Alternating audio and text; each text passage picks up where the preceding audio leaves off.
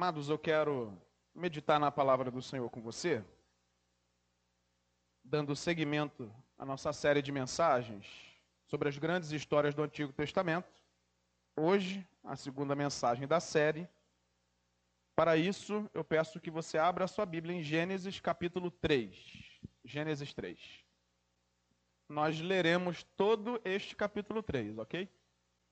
Diz assim a palavra do Senhor. Mas a serpente, mais astuta que todos os animais selvagens que o Senhor tinha feito, disse à mulher: É verdade que Deus disse: Não comam do fruto de nenhuma árvore do jardim? A mulher respondeu à serpente: Do fruto das árvores do jardim podemos comer, mas do fruto da árvore que está no meio do jardim, Deus disse: Vocês não devem comer dele, nem tocar nele, para que não venham a morrer.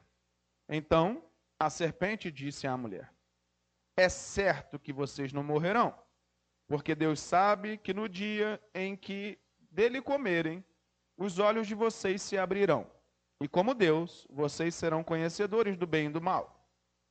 Vendo a mulher que a árvore era boa para se comer, agradável aos olhos e árvore desejável para dar entendimento, tomou do seu fruto e comeu, e deu também ao marido, e ele comeu. Então os olhos de ambos se abriram, e percebendo que estavam nus, costuraram folhas de figueira e fizeram cintas para si. Ao ouvirem a voz do Senhor Deus que andava no jardim, quando soprava o vento suave da tarde, o homem e a sua mulher se esconderam da presença do Senhor Deus entre as árvores do jardim. E o Senhor Deus chamou o homem e lhe perguntou: Onde você está? Ele respondeu: Ouvi a tua voz no jardim e porque estava nu, tive medo e me escondi. Deus perguntou: Quem lhe disse que você estava nu? Você comeu da árvore da qual ordenei que não comesse? Então o homem disse: A mulher que me deste para estar comigo, ela me deu da árvore e eu comi. Então o Senhor Deus disse à mulher: Que é isso que você fez? A mulher respondeu: A serpente me enganou e eu comi. Então o Senhor Deus disse à serpente: Por causa do que você fez, você é maldita entre todos os animais domésticos e entre todos os animais selvagens. Você rastejará sobre o seu ventre e comerá pó todos os dias da sua vida. Porém, inimizade entre você e a mulher, entre a sua descendência e o descendente dela. Este lhe ferirá a cabeça e você lhe ferirá o calcanhar. E à mulher ele disse: Aumentarei em muito os seus sofrimentos na gravidez.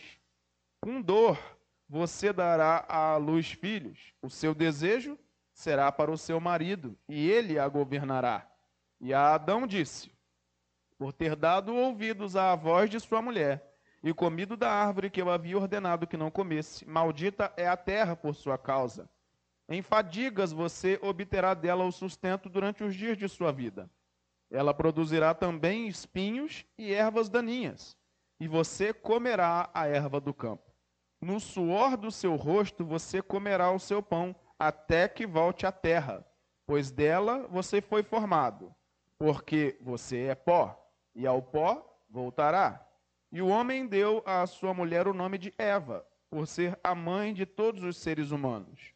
O Senhor Deus fez roupas de peles, com as quais vestiu Adão e sua mulher. Então o Senhor Deus disse: Eis que o homem se tornou como um de nós, conhecedor do bem e do mal. É preciso impedir que estenda a mão, tome também da árvore da vida, coma e viva eternamente. Por isso o Senhor Deus o lançou fora do jardim do Éden, para cultivar a terra da qual havia sido tomado.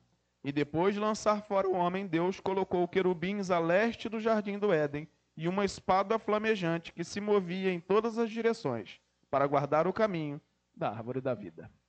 Até aqui, palavra de oração. Nosso Deus Pai, eis a tua palavra lida, Senhor. Nós clamamos a ti que o teu Santo Espírito nos dê entendimento, que haja edificação para nossas mentes e corações. Fala conosco. Nós assim te pedimos em nome de Jesus. Amém. Na primeira mensagem, nós vimos então o relato da criação. Hoje eu quero começar falando sobre o relato da queda ou do pecado adentrando o mundo e não só o gênero humano. É importante a gente olhar para esse evento carregado de simbologia, de entendimento e de muita teologia, mas eu vou pegar os pontos principais e trabalhar com você a respeito do que a Bíblia fala sobre a queda ou a entrada do pecado no mundo e no gênero humano. Bem, a queda fala daquele momento em que o primeiro casal abre a oportunidade para que o mal ou, na, ou o pecado adentrasse não só os seus corações, mas no mundo, na criação. Deus fez o mundo e conforme ele foi criando, você sabe bem que ele disse que era bom, era bom, era bom, muito bom. Em nada Deus disse que havia alguma fragilidade, algum problema. Deus viu toda a criação como um espelhamento da sua glória e de si mesmo. Deus é perfeito, a glória de Deus é perfeita e a criação também era perfeita inicialmente. Porém, aqui nesse evento nós vemos o homem transgredindo a lei de Deus. Pastor, não tinha nem Bíblia. Que lei é essa? Você leu comigo na última mensagem.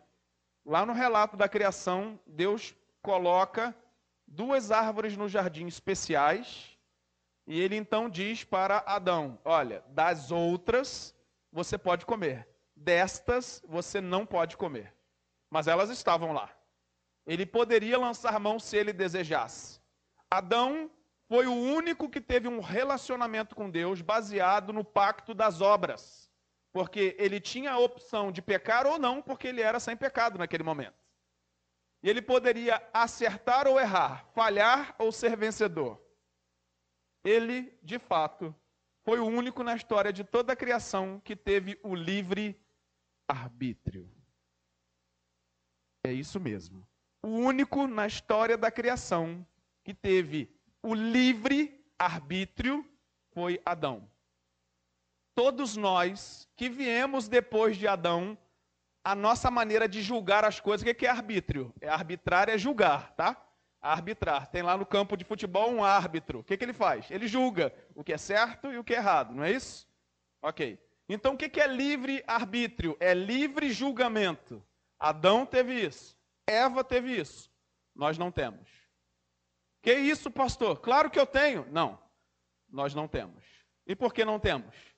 Porque Adão foi o único que julgou sem ter na sua mente o pecado. Adão foi o único que fez escolhas sem ter a influência em si mesmo do mal, do pecado. Todos os que vieram depois de Adão, quando tomam uma decisão, têm na mente uma inclinação do pecado. Quem é perfeito aqui? Perfeito. Diga amém. Pois é, nenhum de nós nascemos perfeitos. Em nenhuma esfera e também não na espiritual. Exatamente por isso o que nós temos, eu gosto de usar uma outra expressão teológica, que é livre agência. O que é livre agência? Eu tomo decisões. Ninguém está me manipulando para tomar decisões. Nem Deus. Eu faço escolhas. Eu decido o tom da camisa que eu vou usar. Eu decido se eu vou ao culto hoje ou não. Essas decisões sou eu mesmo que faço eu tenho liberdade de tomar decisões. Isso se chama livre agência. Porém, livre arbítrio significa julgar todas as coisas livre de influência. E isso não é verdade sobre mim. Porque quando eu julgo alguma coisa, eu tenho como base a minha natureza humana, que é manchada pelo pecado. Pastor, mas eu fui regenerado. Mas você acabou de responder para mim quando disse assim: quem é perfeito, diga amém. Você não disse amém nós ainda sofremos influência do pecado. O poder do pecado não está mais sobre nós, amém, igreja? O poder do pecado não, mas a influência é inevitável. A gente julga muito rapidamente, sim ou não? A gente avalia as pessoas bem ou mal muito rapidamente. Isso acontece, às vezes, sem nenhum planejamento prévio. Basta a gente olhar para algo ou alguém, a gente faz avaliações. Às vezes muito boas, às vezes terríveis. É a influência do pecado sobre nós. Adão foi o único que tinha liberdade de tomar uma decisão e uma escolha. E você notou o que ele fez? Sem pecado, com toda a liberdade, ele escolheu falhar. Ele escolheu desobedecer. E o que a queda fala para a gente então? Fala que toda a nossa liberdade ficou cativa, porque em Cristo, quando nós somos regenerados, ele começa a restaurar a nossa condição original lá da criação. Mas, tirando isso desse assunto, a verdade é que todo ser humano em pecado é escravo do pecado. Não tem como ser diferente. Quando o pecado entrou na criação, ele tornou o ser humano escravo dele. E o pior, Adão, ou o ser humano, não só é responsável pelo pecado, mas também é vítima do pecado. Porque ele foi responsável por pecar e agora ele se torna escravo do pecado. Porque ainda que ele quisesse não pecar, ele não conseguia. Não era possível para ele não pecar depois que o pecado adentrou o gênero humano e toda a criação. Então veja que o pecado ele entra na criação como uma peste terrível de degradação expansiva. Ele não só vai no gênero humano, mas a Bíblia fala para gente que toda a criação sofre. Deus disse assim para Adão, que foi o último a receber a sentença: Maldita é a terra por tua causa. Se você fizer uma avaliação, você vai pensar assim: Poxa, o único que parece que não teve castigo foi Adão, né? Porque a serpente falou que ela ia rastejar sobre o próprio ventre e que ela ia ter a inimizade de todo mundo. Para Eva disse: agora você vai sentir dores, mais dores no seu parto. Para Adão fala: maldita é a terra. Adão é que tinha que ter levado o castigo, né? Mas Deus disse assim: a maldita é a terra e você vai ter que trabalhar nela. Nessa terra maldita que você vai ter que trabalhar. Note que toda a criação recebe ali o veredito do justo juiz. Eu quero trabalhar aqui quatro conceitos teológicos sobre a queda para responder quatro perguntas. As perguntas são: o que significou a queda para a boa criação de Deus? A segunda pergunta é: será que tudo que o ser humano faz por causa do pecado é necessariamente mal? Terceiro, nós ainda temos a imagem de Deus? Porque eu falei na última mensagem que nós fomos feitos à imagem e semelhança de Deus. Depois do pecado, nós ainda somos a imagem de Deus? É a terceira pergunta.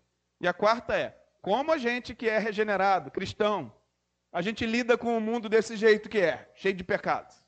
Bem, vamos lá. Vamos responder essas perguntas com quatro conceitos teológicos. Primeiro conceito teológico: depravação total. Esse é o primeiro conceito que eu quero trabalhar com você. Pastor, o que é depravação total? Quando o pecado entrou na criação, no gênero humano, ele se encarregou de manchar com o mal tudo o que existe, inclusive em nós. Isso significa que pensamentos, ações, sentimentos, relacionamentos, as nossas estruturas de comportamento, de governo, de tudo, elas têm a mancha do pecado. Aí eu disse que o conceito se chama depravação total. Mas esse total não significa percentual, não, 100%. Não é isso. Significa abrangência. Não existe nada em nós ou na criação que o pecado não tenha manchado. Mas ele não manchou 100%. Ele manchou todas as coisas, mas não manchou 100%. Você consegue compreender isso? Imagine que você tem um sofá de três lugares na tua casa. E aí você está com um cafezinho tomando ali. De repente ele cai, mas ele mancha só um pedaço. Aí eu te pergunto, seu sofá está manchado? O que, que você me responde? Sim. Mas ele está todo manchado? Não, só um pedaço. Entende o que, é a abrangência do pecado? Então é depravação total, não porque manchou tudo, mas porque manchou todas as áreas. É como se na nossa casa tudo que a gente tem tivesse manchado, entende isso? Mas está tudo manchado 100%? Não, é um pedacinho aqui, é uma gotinha ali, é outra gotinha lá mas tudo que tem na minha casa está manchado. Está conseguindo compreender? O pecado não manchou 100% de tudo o que existe, mas ele manchou todas as coisas que existem, tanto no ser humano quanto na criação. Isso é a tal da depravação total. Romanos 3, você não precisa abrir, mas ele vai dizer para nós que todos pecaram e nós carecemos da misericórdia, da graça de Deus. Romanos 3, 23 vai dizer isso. Ele vai dizer que ninguém entende, que ninguém compreende, que não há um que defenda a Deus. Não tem um olho, um olho que consegue enxergar o Senhor como ele é depois que o pecado entrou no gênero humano e na criação. Note que o escritor bíblico está dizendo que o ser humano, ele de fato tem a mancha do pecado em todas as esferas da sua vida. E diante disso, sabe qual é a boa notícia? Diante de tantas más notícias? É que nós não somos tão maus quanto nós poderíamos ser por causa do pecado. Ao mesmo tempo, também não somos tão bons como fomos criados para ser. Você acredita que Deus criou o primeiro casal, o primeiro ser humano, para ser bom? Sim ou não? Sim. Mas o pecado entra e distorce essa realidade da criação. Deus fez todas as coisas boas, mas o pecado deturpou, distorceu a boa criação de Deus. Mas pela misericórdia do Senhor, ele não devastou tudo de forma absoluta, 100%, mas ele manchou todas as áreas da nossa vida. Ele atingiu o gênero humano, a raça humana, desde o seu nascimento. Lá no Salmo 51, Davi diz o seguinte: Em pecado minha mãe me concebeu. Ele não está dizendo que é, o fato dele ter nascido deu um pecado, não. Ele diz assim: eu, pequenininho, bebê, saindo lá do ventre da minha mãe, eu já trazia comigo a herança do pecado de Adão. Mesmo eu não tendo tomado nenhuma atitude ainda boa ou má, comigo tem este pecado que é a herança do primeiro homem criado e que pecou. Eu vou te explicar já já por que, que isso acontece dessa maneira. Bem, a depravação total é esse conceito que nos revela que todo ser humano nascido de mulher é necessariamente um pecador. Não há ninguém que escape dessa realidade. Só teve um na história que escapou dessa realidade. Você consegue dizer o nome dessa pessoa? Jesus. Ele foi o único perfeito, ninguém mais. O segundo conceito teológico é sobre os efeitos da queda. Os efeitos, na verdade, gerais, os efeitos cósmicos, por assim dizer, da queda. O que, que isso nos traz de entendimento? A Bíblia fala para a gente que o pecado é toda transgressão da lei. Aí o que, que a gente acredita? Que o pecado são só as nossas atitudes que ofendem a Deus. Claro que isso é pecado. Eu não tenho dúvida de que toda atitude que desobedece a Deus é pecado. Porém, como eu disse, o pecado tem uma abrangência maior. O pecado assolou a terra, a criação como um todo e toda a estrutura humana. O que, que isso significa? Isso significa que a nossa família, embora tenha sido criação de Deus, porque Deus instituiu a primeira família, ela está manchada pelo pecado. Isso significa que a nossa organização social embora Deus tenha prazer nessa comunhão, né, por assim dizer, ela está manchada pelo pecado. Inclusive, a organização chamada igreja, ela também sofre os efeitos dessa mancha chamada pecado. Nosso governo, nossa liderança, não só lá, falando de política, mas toda a liderança humana está manchada pelo pecado. Tudo o que a gente está envolvido, todas as relações sociais estão manchadas pelo pecado. O que, que isso fala para nós? Que o efeito da queda foi de abrangência completa, ou seja, tudo o que existe tem a marca do pecado. Aí vem agora a fala mais comum do ser humano: ah, afinal de contas, todo mundo é pecador. Então a gente olha para essa frase e para todo esse conceito teológico que eu trouxe aqui para normatizar o pecado. Diz assim, ah, mas isso aí é assim mesmo, o ser humano é pecador. Ah, isso aí é desse jeito porque ele é homem, né? É por isso. É porque ele é ser humano. Deixa eu te dizer, embora, embora ele faça parte do nosso convívio geral, social, Deus não criou o homem para pecar. E mais, Deus não criou o pecado. Foi escolha de quem? Do ser humano. Naquele caso, Adão e nós acabamos por confirmar na nossa vida, né? As mesmas escolhas ou outras tantas. A verdade é que, embora o pecado seja comum, a gente precisa diferenciar, ele não é normal. Porque ele contraria a boa criação de Deus e afasta toda a criação do próprio Deus, Criador. Terceiro conceito teológico, a natureza do pecado. Então eu falei da depravação total, dos efeitos cósmicos e agora a natureza do pecado. Ouça o que eu vou te dizer. O pecado não tem vida em si mesmo. O pecado é um parasita. O que é um parasita? É algo que só consegue sobreviver se ele for alimentado pelo hospedeiro, por alguém. Então, como é que o pecado ganha força ou tem vida no mundo? Quando ele se alimenta da boa criação de Deus. Está conseguindo entender? O pecado só está na nossa vida porque a gente alimenta ele, em outras palavras. O pecado só alcança oportunidade no nosso meio porque a gente se encarrega de dar alimento para ele. Alguém vai dizer assim, pastor, mas a carne é fraca. Aí eu vou usar as palavras do diácono Amarildo, mas o pecado não é vitamina. O pecado, na verdade, nos enfraquece, nos humilha, nos afasta de Deus e até da boa criação dele. Porque alguém que está vivendo em pecado normalmente se afasta até das pessoas que ama. Por isso, a natureza do pecado é de distorção, de deturpação de toda boa criação que Deus fez. Tiago 1,17 vai dizer que toda boa dádiva e todo dom perfeito procede do Senhor, o Pai das luzes. Ou seja, tudo o que é bom vem de Deus. Tudo o que é bom e o que não é bom não vem dele. Eu posso garantir para você que se algo não é bom, não pode vir de Deus. Então, essas três questões a depravação total, o efeito cósmico da queda e a natureza do pecado, respondem à primeira pergunta: o que significou a queda para a boa criação de Deus? A queda manchou toda a boa criação de Deus com o mal. Manchou tudo o que existe, tudo o que há e todas as relações que nós temos são manchadas pelo pecado. A segunda pergunta: será que toda cultura, e tudo que o ser humano produz é necessariamente mal? Veio do homem, toda boa dádiva e todo dom perfeito vem de Deus, né? Então, se veio do homem, é mal.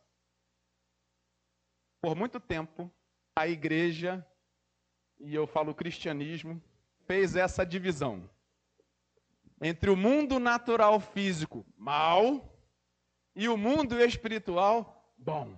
Então, se é espiritual, é bom. Se é humano, é mal. Será que essa divisão procede?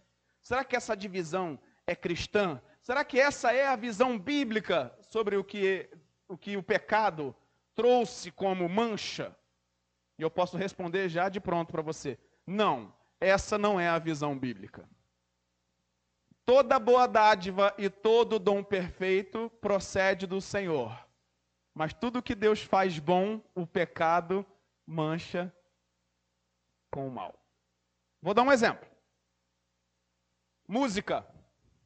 Música é algo bom. Eu posso afirmar que é algo bom.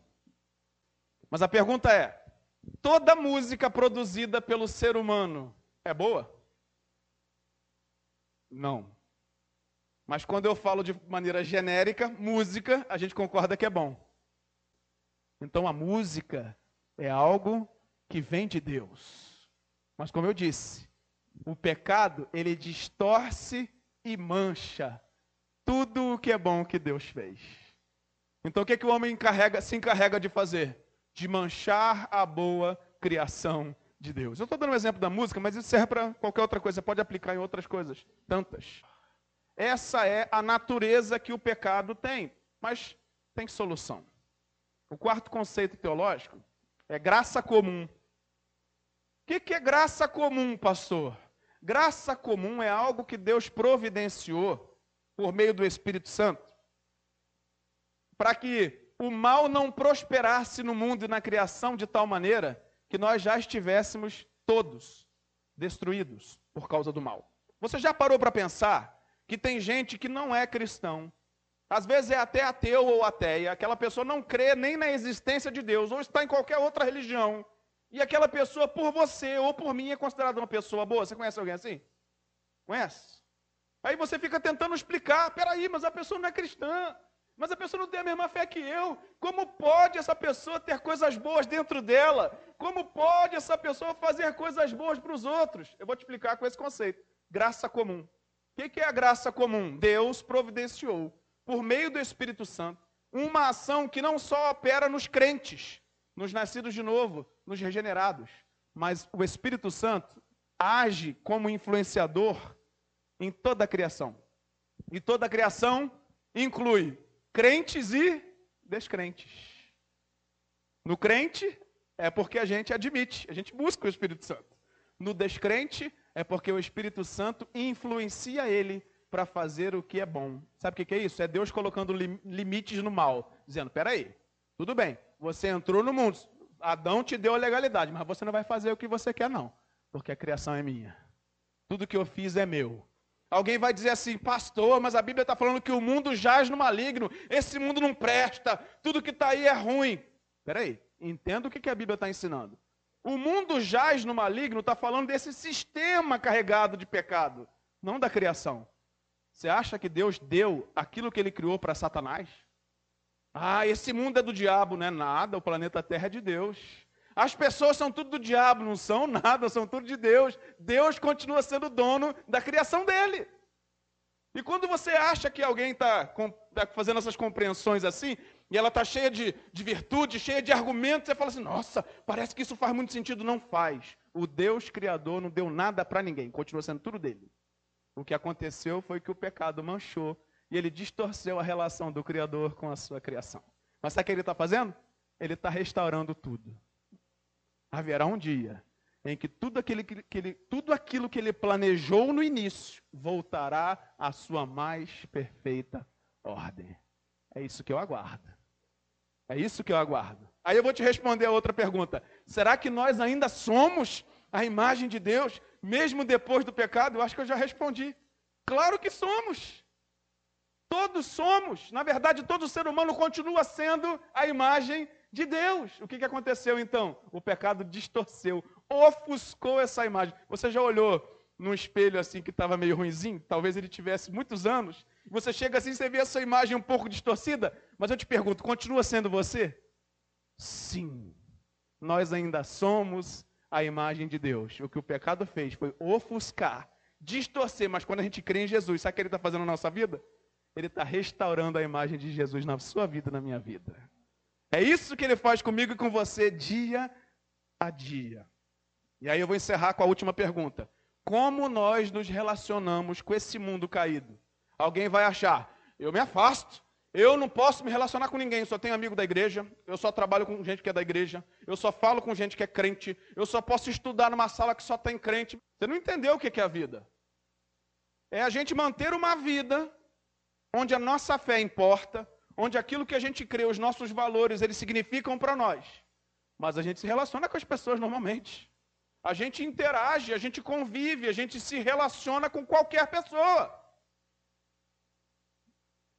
Só tem um porém. Nós precisamos filtrar bem aquilo que entra pelos nossos ouvidos, aquilo que passa pelos nossos olhos, o que ocupa o nosso pensamento. E também temos que cuidar do nosso próprio comportamento.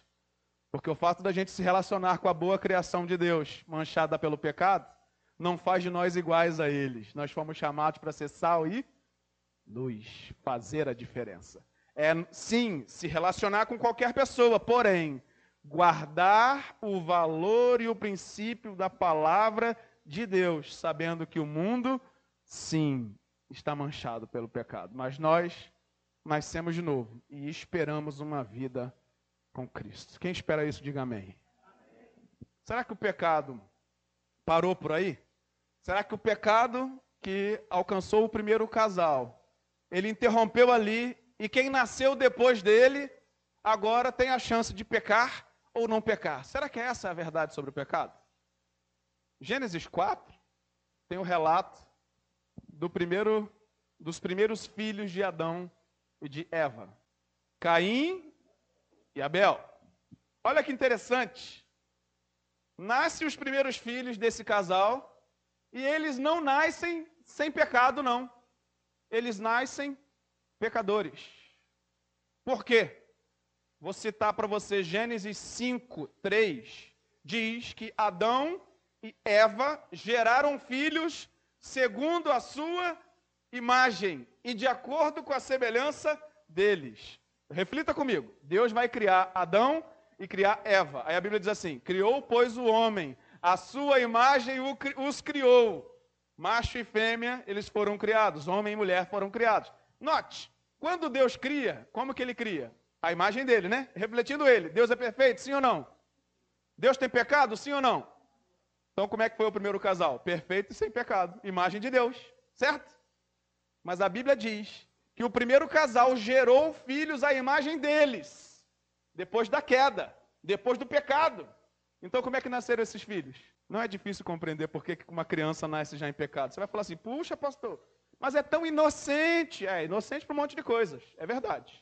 Mas ela já traz consigo a herança do pecado. Por que, que traz a herança do pecado? Porque Adão e Eva não receberam o poder, a capacidade e a autoridade de criar seres à semelhança de Deus, mas à semelhança deles, entende? Eles não são capazes de criar outro Adãozinho e outra Evinha, igualzinho Deus criou, perfeito. Não. Tudo que eles conseguem é criar a semelhança de si mesmo. E como é que eles eram? Pecadores. Logo, seus filhos também eram pecadores. E não passa muito tempo, eles são capazes de provar essa tese. Quando? A Bíblia fala que eles agora, só tinha eles, gente, eram quatro pessoas no mundo. Quatro pessoas no mundo. Agora, Caim e Abel começam com as suas desavenças, está em Gênesis 4. Eles começam a discutir e a Bíblia vai dizer para a gente, abra sua Bíblia aí. Gênesis 4. Versículo 1. Adão teve relações com Eva, a sua mulher. Ela ficou grávida e deu à luz Caim. Então ela disse: Adquiri um varão com auxílio do Senhor. Depois deu à luz Abel, irmão de Caim. Abel foi pastor de ovelhas e Caim foi agricultor. Aconteceu que ao fim de um certo tempo, Caim trouxe do fruto da terra uma oferta ao Senhor. Abel, por sua vez, trouxe das primícias do seu rebanho e da gordura deste. O Senhor se agradou, ouça aí, o Senhor se agradou de Abel e de sua oferta. Mas de Caim e de sua oferta não se agradou. Caim ficou muito irritado e fechou a cara. Então o Senhor lhe disse: Por que você anda irritado? E por que essa cara fechada? Se fizer o que é certo, não é verdade que você será aceito? Mas se não fizer o que é certo, eis que o pecado está à porta. Primeira vez que aparece a palavra pecado na Bíblia. À sua espera. O desejo dele será contra você, mas é necessário que você o domine. Caim disse a Abel, seu irmão: Vamos ao campo. Estando eles no campo, Caim se levantou contra Abel, seu irmão, e o matou. O Senhor disse a Caim: Onde está Abel, seu irmão? Ele respondeu: Não sei. Por acaso eu sou o guardador do meu irmão? E o Senhor disse: O que foi que você fez? A voz do sangue do seu irmão clama da terra a mim. E agora você é maldito sobre a terra cuja boca se abriu para receber da sua mão o sangue do seu irmão. Quando você cultivar o solo, ele não lhe dará a sua força, você será fugitivo e errante pela terra. Então Caim disse ao Senhor: Meu castigo é tão grande que não poderei suportá-lo. Eis que hoje me expulsas da face da terra, e da tua presença terei de me esconder, serei fugitivo e errante pela terra. Quem se encontrar comigo me matará. O Senhor, porém, lhe disse: Não. E se alguém matar Caim, será vingado sete vezes. E o Senhor pôs um sinal em Caim, para que se alguém viesse a encontrá-lo, não o matasse. E Caim se retirou da presença do Senhor e habitou na terra de Nod, a leste do Éden. Até aqui. Então veja só a história. O pecado, ele é transmitido para a próxima geração. Os efeitos da queda não ficam só para Adão e para Eva, mas os seus primeiros filhos recebem a mesma influência. Aqui está a primeira instrução a universalidade do pecado. O pecado mancha a todos, desde o nascimento. Todos. Não há ninguém que nasce bom e que fica mal depois, pensando no pecado. O pecado já vem junto no nascimento de qualquer pessoa no mundo inteiro e em qualquer geração. Alguém vai dizer assim: não, pastor, sabe o que é? As pessoas até nascem boas, mas é o ambiente que ela está submetida que faz isso com ela. Eu tenho certeza que você conhece alguma história de alguém que nasceu num lar terrível, destroçado, destruído, maligno e que essa pessoa não espelhou essa verdade. Eu também tenho certeza que você conhece alguém que nasceu em berço de ouro e se transformou uma pessoa terrível. Isso só para falar superficialmente. Não é o meio que influencia se alguém é pecador ou não pecador. Na verdade, o mal não é externo, o mal é interno. A Igreja Católica, num dado momento da história, entendeu que para que os monges daquela época pudessem ser santos, que eles deveriam viver algo chamado clausura. Aí eles criaram os tais monastérios, já ouviu falar? Onde iam para lá e eles viviam o celibato, onde eles viviam ali aquela, aquele tempo de é, enclausuramento, ficavam presos ali, a vida toda deles eram ali. Qual era o objetivo da Igreja Católica? Frear o pecado. Uma pergunta: você acha que eles conseguiram frear o pecado? Não, o pecado começou a acontecer dentro dos monastérios. Homossexualismo, prostituição, furtos e mais pedofilias e mais um monte de outras coisas. E aí você se pergunta: como? Porque o problema foi de entendimento. O pecado não é um mal externo, o pecado é um mal interno. Não está ao redor do homem, ele está dentro do homem. Por isso, nós precisamos entender a verdade sobre o pecado. E uma outra verdade: o pecado não é um mal estático, parado, mas ele é um mal que avança. Escute o que eu vou te dizer. Não dá para saber e nem medir as consequências de um pecado. Não é possível. Alguém vai dizer assim: ah, mas foi só uma mentirinha. Tem gente que fala assim: a mentira branca, para dizer que não teve mal, né? Que é de santidade. Não existe. Qualquer pecado é maligníssimo e as suas consequências não são possíveis de serem medidas. Não dá para saber se aquilo que a gente vai fazer ou não fazer trará uma pequena consequência ou uma, uma consequência grandiosa. Alguém certa vez disse que o pecado é como uma besta feroz, mas todas as bestas ferozes quando filhotinha, são os animaizinhos tão agradáveis. Mas aí você começa a cuidar dela. E quando ela ganhar o porte e assumir o seu instinto natural, sabe o que ela vai fazer? Ela vai te devorar. É assim que o pecado faz. Ele pode parecer inofensivo à primeira vista, mas a verdade sobre ele é que conforme ele vai se espalhando, ganhando ambiente em nós ou ao nosso redor, invariavelmente ele consome e destrói tudo que está ao seu redor. Por isso, irmãos, quando nós vemos sombra de mal, nós temos que cortar o mal pela raiz. Pecado não é algo que se cultiva. Não é aquela plantinha que fica no vasinho em casa, ah, já morreu, deixa aí, deixa isso para lá. Não é assim. O pecado não pode ser assim. Ele tem que ser cortado lá na origem, matar pela raiz. Tem que acabar com tudo.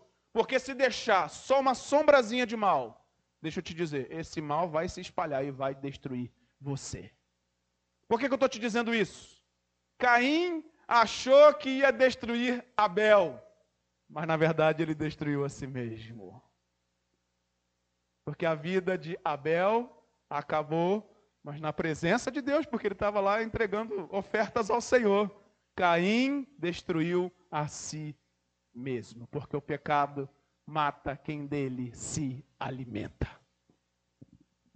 Precisamos guardar o nosso coração, queridos. Eu vou falar um, mais duas coisas apenas e encerro. A primeira, note nos versículos 3 a 5, que nós lemos a respeito da primeira adoração cultica na Bíblia. Que isso, pastor? Você não percebeu que eles estão cultuando a Deus, não? Abel está cultuando a Deus e Caim está cultuando a Deus. A pergunta é: quem foi que ensinou a eles como é que fazia culto para Deus? Já se fez essa pergunta? Mas, ah, foi o pai dele, né? Deve ter sido Adão. Adão e Eva devem ter ensinado. Tá, e eles aprenderam com quem? Quem ensinou para Adão como é que fazia culto para Deus? Opa, o próprio Deus, isso mesmo. E aonde que isso aconteceu à primeira vista? Você nem percebeu quando leu, talvez. Nós lemos assim, na queda, que quando o primeiro casal falhou diante de Deus, eles se esconderam. O que, que eles fizeram? Eles costuraram, tem Bíblia que fala cozeram, né? folhas e cobriram a sua nudez. Você percebeu o homem tentando cobrir o próprio pecado? A própria vergonha? Eles tentaram cobrir a própria vergonha. Adiantou? Não, Deus viu. Aí o que, que Deus fez? Deixa comigo. Eu vou fazer isso. Chega aqui pertinho de mim.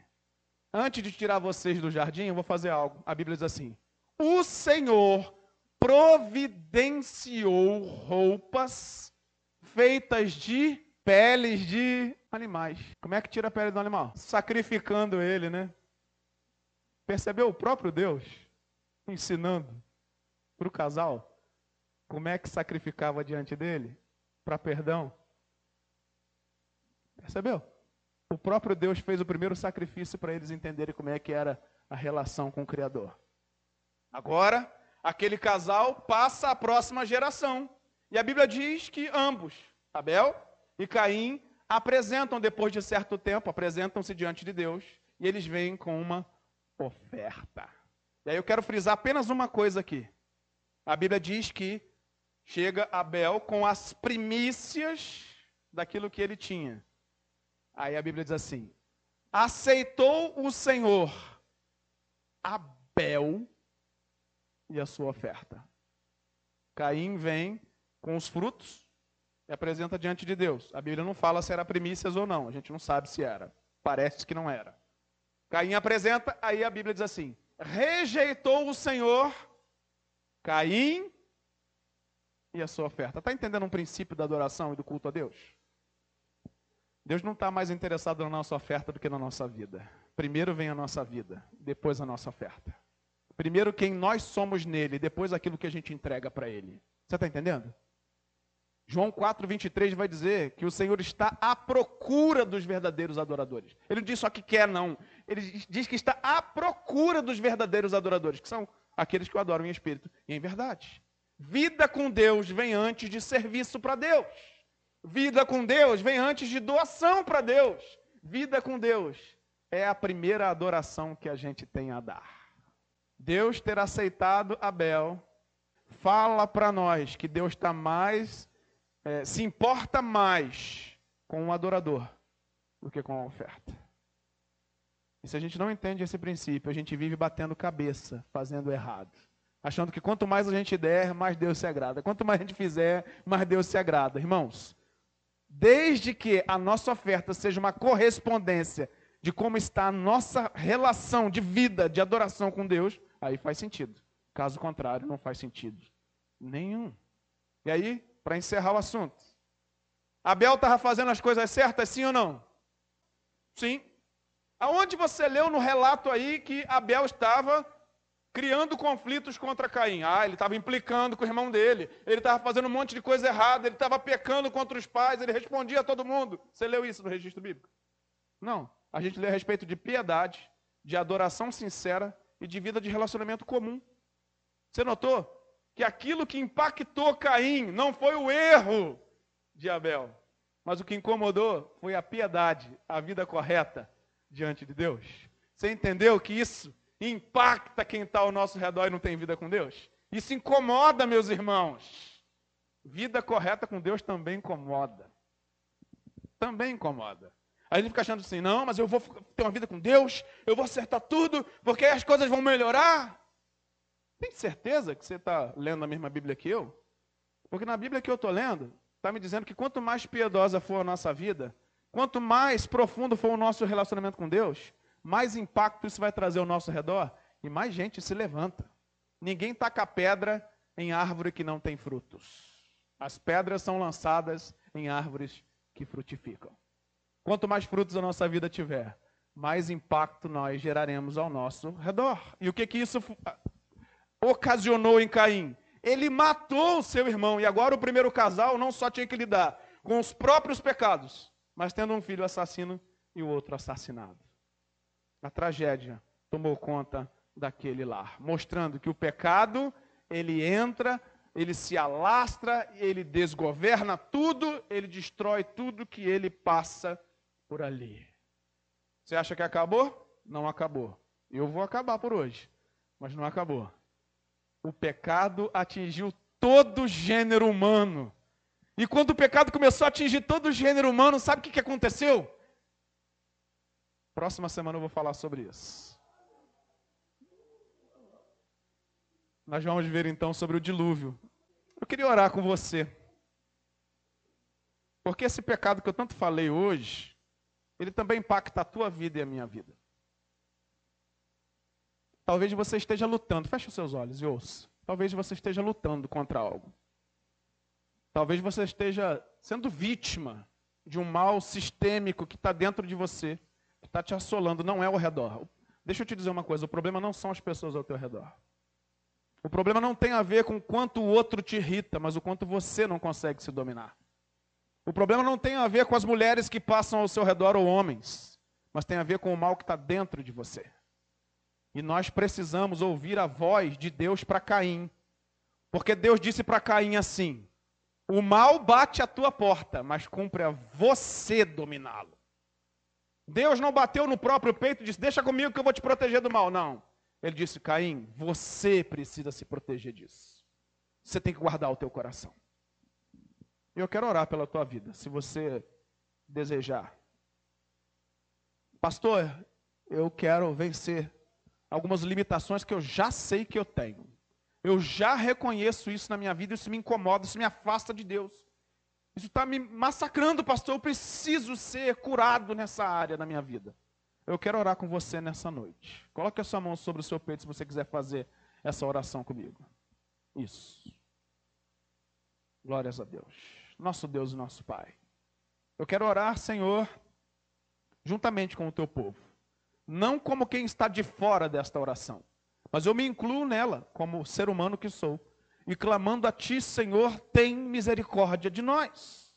Ajuda-nos, Senhor, a vencer as nossas próprias inclinações, os nossos próprios desejos, pensamentos, ações, omissões, sensações, Senhor, tantas coisas, atitudes. Tem misericórdia de nós, nos cura desse mal, Senhor. Não permita que nós sejamos vencidos constantemente, vez após vez. Aperfeiçoa a nossa vida, Espírito Santo. Nos ajuda a mortificar a nossa carne, Senhor. Nos ajuda, Senhor, a controlar os nossos próprios impulsos para poder glorificar o teu santo nome. Eu peço junto com a tua igreja nessa hora, perdoa-nos, Senhor. Perdoa-nos, Senhor. Limpa-nos, purifica-nos restaura o nosso ser, o nosso íntimo, a nossa mente, o nosso coração e consolida, Senhor, pela tua boa mão, essa novidade de vida, essa, esse arrependimento, essa conversão. Porque enquanto a conversão e o arrependimento não chegam, nós continuamos a viver distanciados de Ti no pecado. Então nós suplicamos a Ti nessa noite, se conosco e ajuda-nos, para a glória do Teu nome oramos. Amém e amém.